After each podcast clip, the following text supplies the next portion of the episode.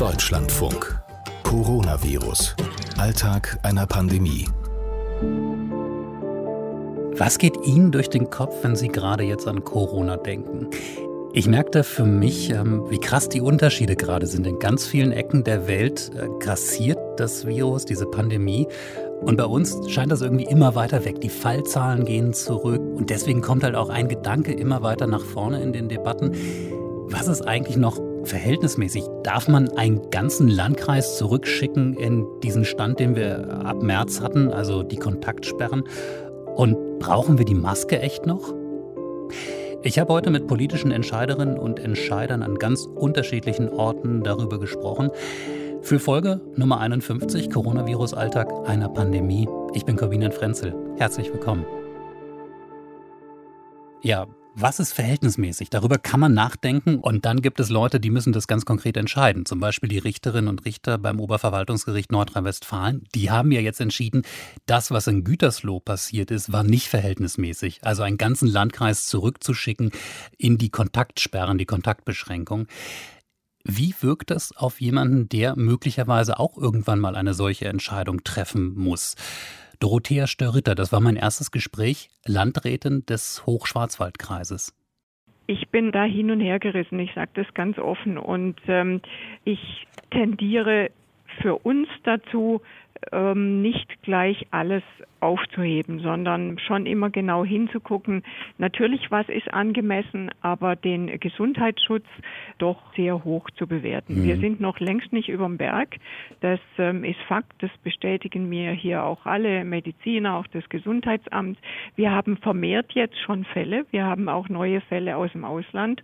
Und ähm, solche Fälle, wenn dann die Infektionsketten nicht äh, sofort nachprüfbar sind und auch ähm, kalkulierbar sind, dann kann sich das ganz schnell zum Hotspot entwickeln und dann geht es einfach um Schutz. Sie haben neue Fälle bei sich im Landkreis, dadurch, dass wieder mehr gereist wird. Habe ich das gerade richtig verstanden?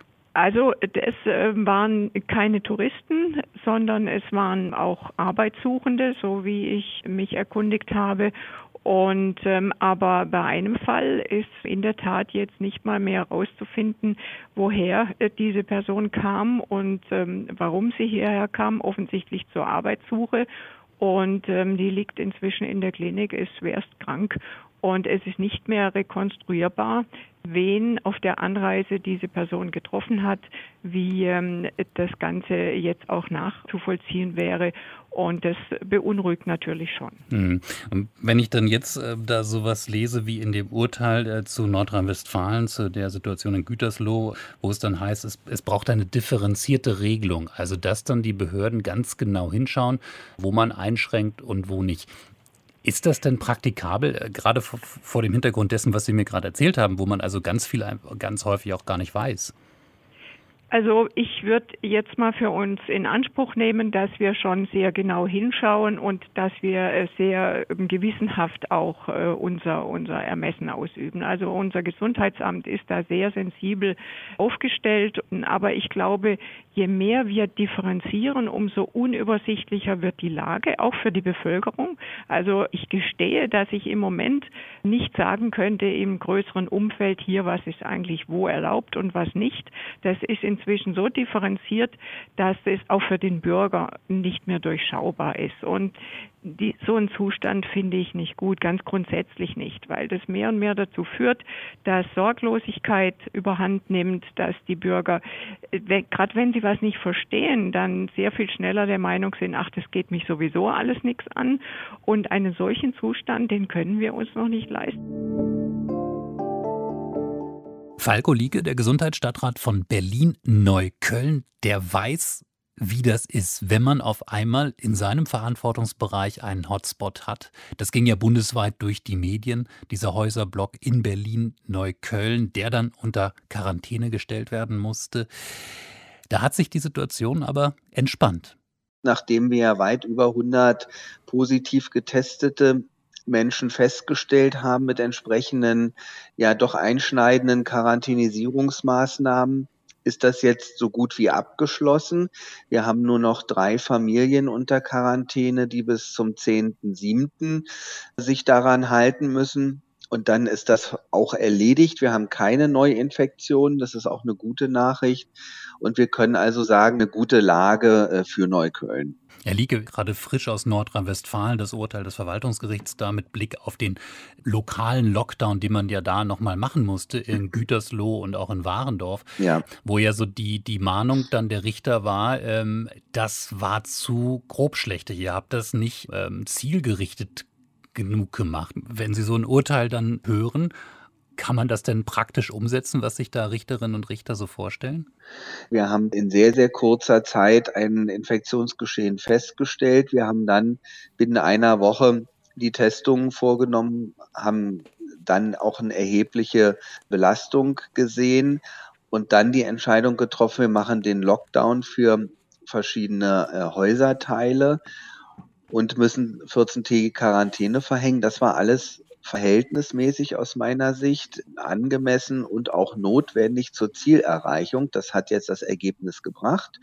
Wir sind so gut wie über den Berg in dem ganzen Infektionsgeschehen und von daher kann ich den Richtern auch nur äh, empfehlen, mal zu hospitieren bei uns, um einfach zu gucken, wie sind die Arbeitsabläufe, wie, wie ist die Drucksituation auch, übrigens ja auch medial nicht unerheblich gewesen. Und in dieser schwierigen Lage müssen wir Entscheidungen treffen, um die Bevölkerung vor Infektionen zu schützen.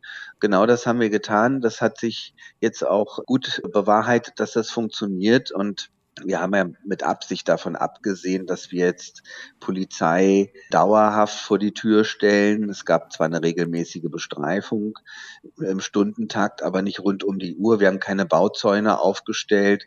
Also wir haben versucht, das auch mit einem guten Augenmaß umzusetzen und auch die Menschen aufzuklären und zu informieren.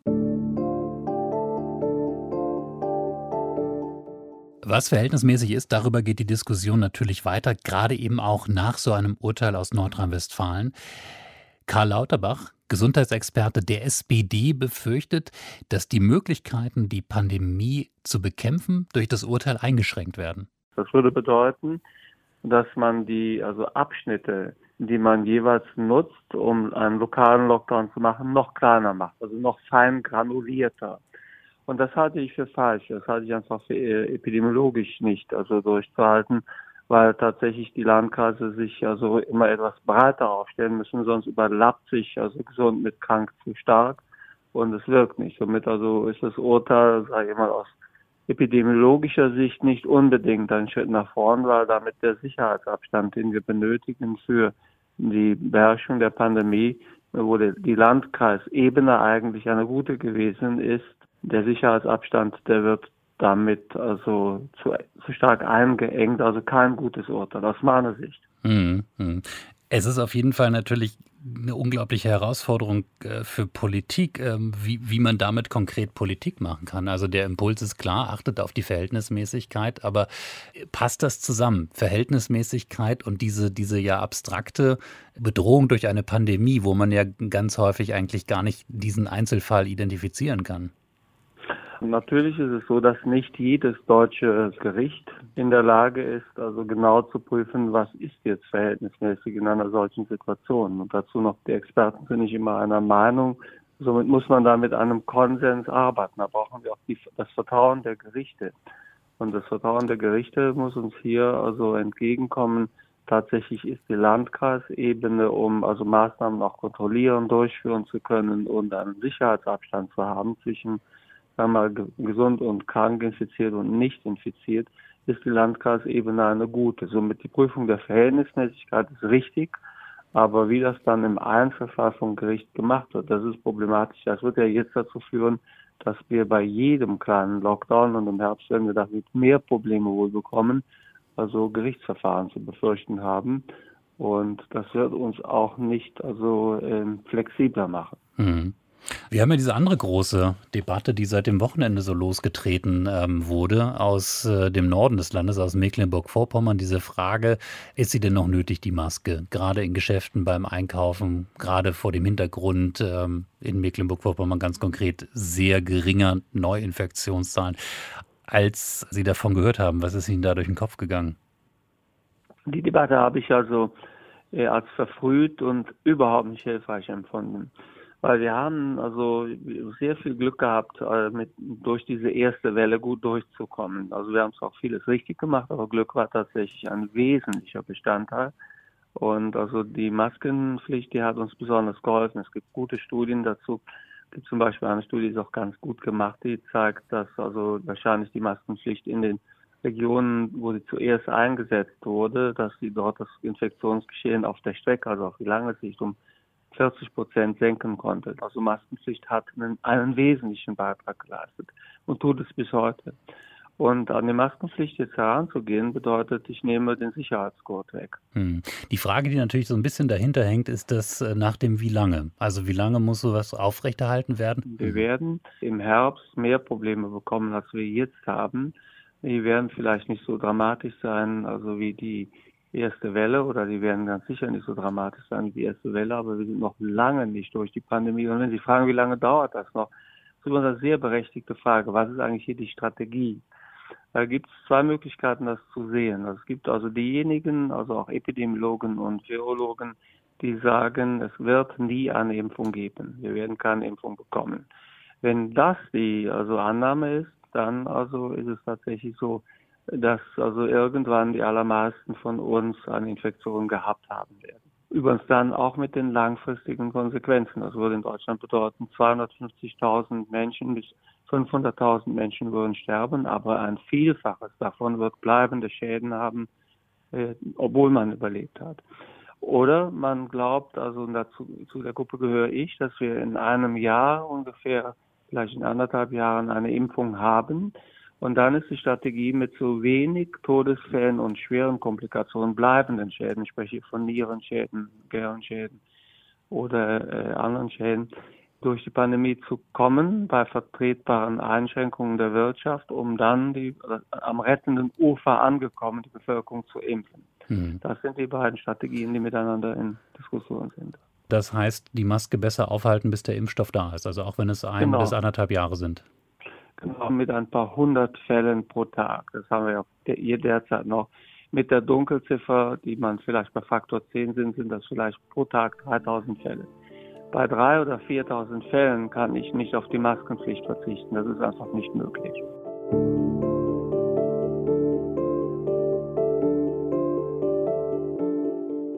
In diesem Punkt waren sich heute übrigens alle einig, alle drei, mit denen ich gesprochen habe. Also nicht nur Karl Lauterbach, sondern auch Falko Lieke, der Gesundheitsstadtrat von Berlin-Neukölln und auch Dorothea Störritter, die Landrätin aus dem Breisgau. Die Maske muss erstmal bleiben. Und Dorothea Störritter sagt das, obwohl sie die Interessen der Geschäftsleute in ihrem Landkreis durchaus vor Augen hat. Ich meine, wir, wir leben hier ja in der Region auch ähm, extrem vom Einzelhandel beziehungsweise auch von den Kunden aus Frankreich, aus der Schweiz. Also und ähm, wir wissen, das ist natürlich Fakt. Das geht mir ehrlicherweise selbst so. Das Einkaufen mit Maske macht zumindest weniger Spaß. Auf der anderen Seite, wenn sich wieder mehr Leute infizieren, dann wirkt sich das auch wieder aus auf die Freiheit, die wir natürlich wieder gerne hätten. Und ähm, da befürchte ich, dass wir dann in ein größeres Loch fallen, auch mental, auch psychisch, als ähm, das jetzt beim ersten Mal der Fall war. Und das äh, ist für die Wirtschaft auch nicht sinnvoll. Und weil Sie gefragt haben nach geringen Infektionszahlen, ja, es ist so, auch bei uns. Wir, wir könnten jetzt eigentlich sagen, wir haben im Moment keine Infizierten. Es sind, ein, es sind das ist richtig, im Moment einzelne Fälle, aber wir wissen, die ganz schnell eben wieder zu wesentlich größeren Infektionsraten führen können. So, ich weiß gar nicht, ob Sie das hören können, aber ich habe jetzt äh, für die letzten Worte hier heute in diesem Podcast schon wieder die Maske auf, habe gut zugehört. Vielen Dank, dass Sie dabei waren. Folge 51 war das. Ich bin Corvinian Frenzel. Freue mich, wenn Sie uns abonnieren, iTunes, Spotify und natürlich äh, beste Adresse für Podcast vom Deutschlandfunk die DLF Audiothek. Tschüss.